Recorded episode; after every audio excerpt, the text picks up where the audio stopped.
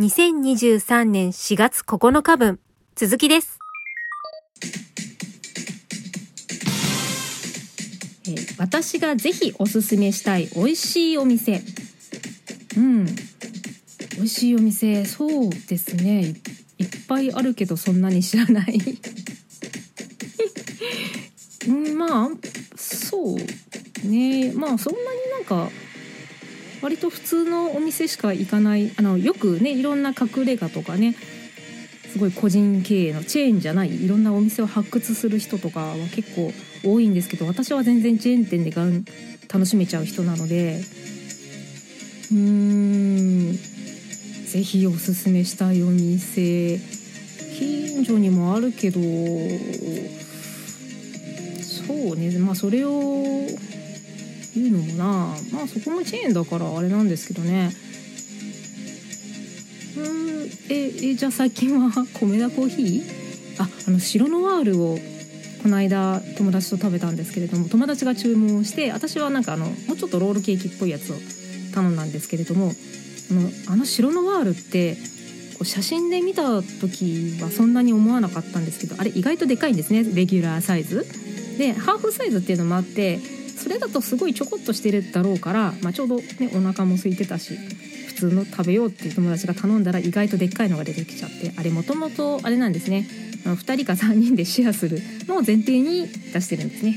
であのハーフが割とこうレギュラーサイズというか1人で食べるんだったらハーフでっていう感じですかね。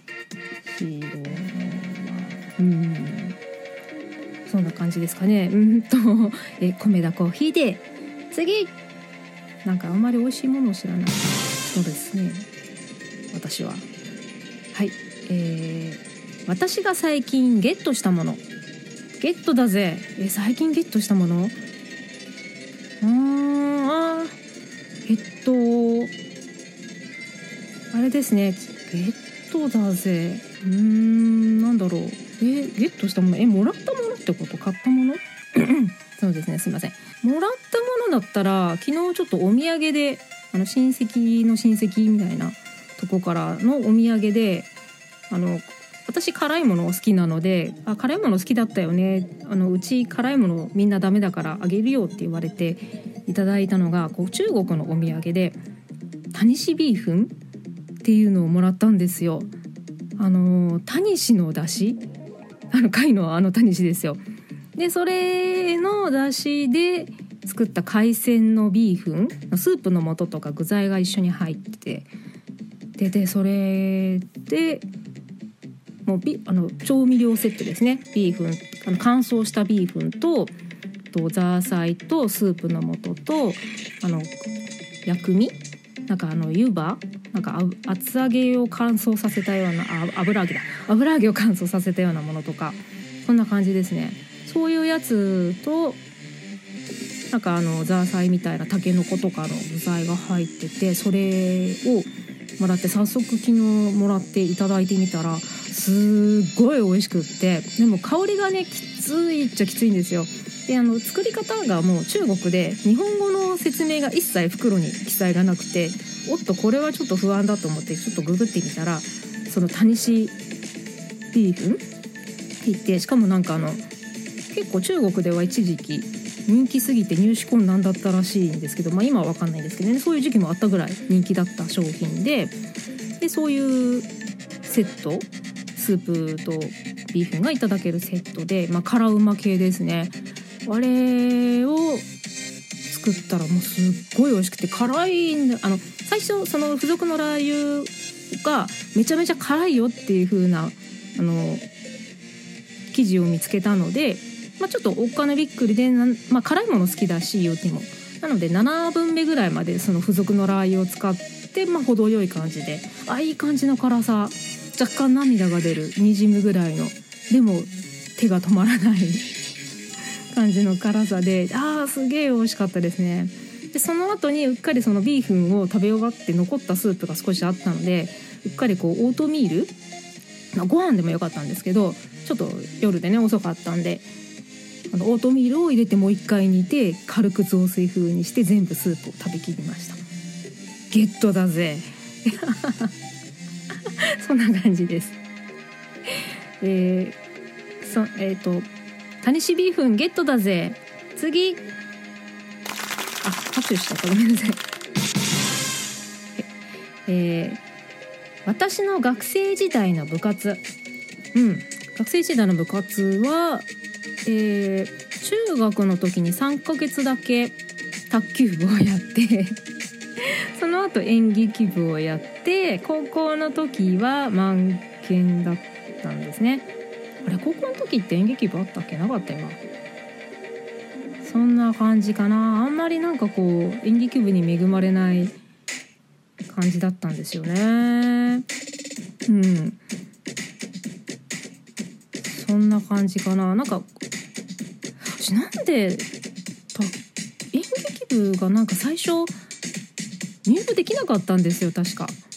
なんかあの部員が少なくて顧問の先生がもう今年で終わりその私が新入部1年生で新入部員として入れるはずだった時期にもう部活が辞めるあの終わるっていうしまうっていう感じだったんですよね確か。それが何かのきっかけで入部できるってことになったんじゃなかったっけな。そうじゃなかった。ら無駄に3ヶ月卓球部員やってなかったと思うんですよね。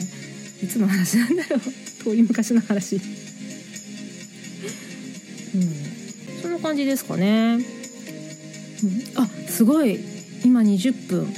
そろそろ終わるのかな、えー、配信まで20分。無人です。すごい。やった。誰も来ねえ。初めてだ。えーとじゃあとりあえず10分前なのでこれからえー、ダジャレを考えるタイムに入ろうと思います。じゃがじゃがーんえっとですねそのダジャレタイムっていうのはですねこのポッドキャスト「維新伝心」はですね終了間際にダジャレを言って逃げるように終わっているんですね。なのでこれからその今ちょっとトークをした何かしらのねお題の中から、えー、ダジャレをひねり出しそしてこう最後に締めていこうっていうんですけれどもさあ今回今ちょこっと10分ぐらいちょろっと話したんですけれどもそうですね。うーん。えー、あとなんだろう。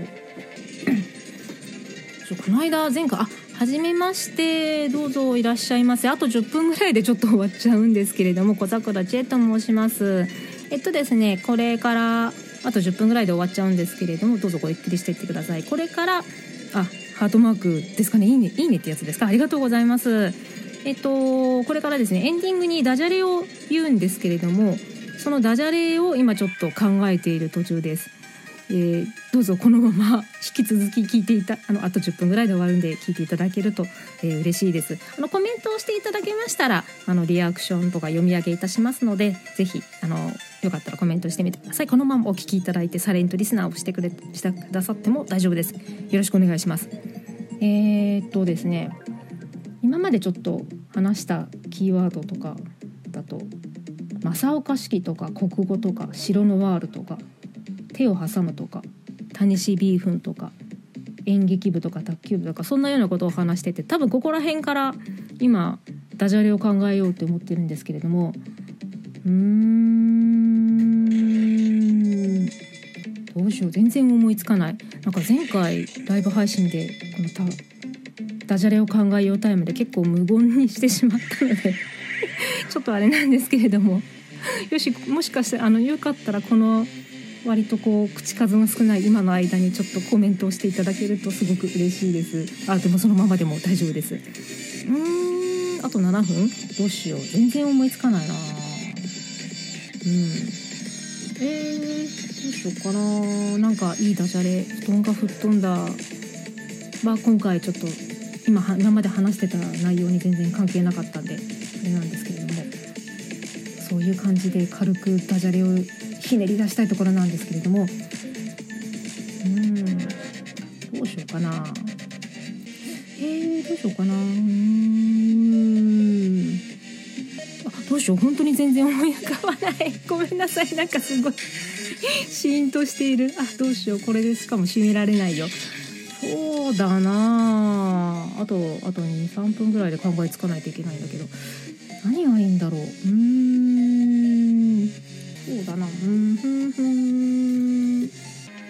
そうね。ちょっとあこれはちょっと物騒だな。思いついたけどなんかちょっと縁起でもないからやめておこう。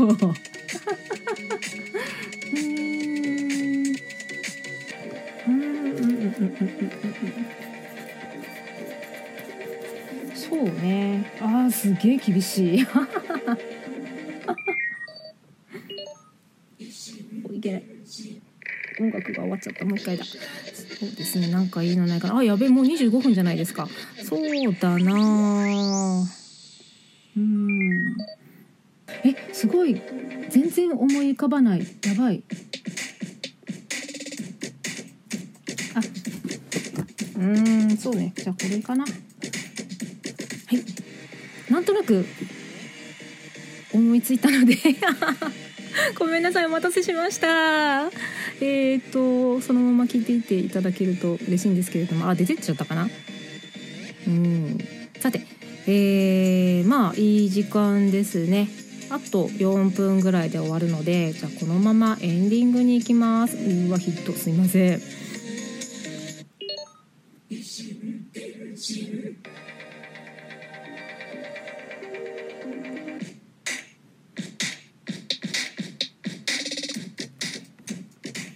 異なる心電気で進む一方通行平行線な維新伝心エンディングです。えーと実は今回ですね記念すべき第10回の10回目のライブ配信でした。わーい。拍手えーなので、まあ、こんなぐだぐだぐだも一応過去過去一ぐだぐだですね。すいません。せっかく来ていただいたのに。はい。え、っとですね通常はこの維新伝心不定期で収録で一つのテーマを長々と一方的にズクズクにくっちゃべっております。このラジオトークの他にでもですね Apple Podcast スタンド FM ノートで同じ内容をお聞きいただけます。こちらの方もお時間ございましたらぜひ収録の方も聞いてみてください。でこの今夜のライブ配信ですねこのズックズクしたねこの模様は、えーラジオトークでしたらこのまますぐアーカイブお聞きいただけます。えー Apple Podcast stand.fm note は、えー明日アップいたしますね。はい。ではそれではまた次回近いうちに配信いたします。フォローいいね受けるねねぎらい好きリツイート拡散マシュマロ投稿していただけますと大変嬉しいです。えそして何よりここまで聞いてくださったあなたアーカイブを聞いてくださっているあなた本当に本当に本当にありがとうございます。では最後にダジャレで締めたいと思います。はい、えー、正岡式についてこれから話し合いたいと思います。私進行役は正雄です。正岡式正雄が仕切る。正岡式を正雄が仕切る。ではまた次回。小桜知恵でした。ありがとうございます。どうぞおやすみなさい。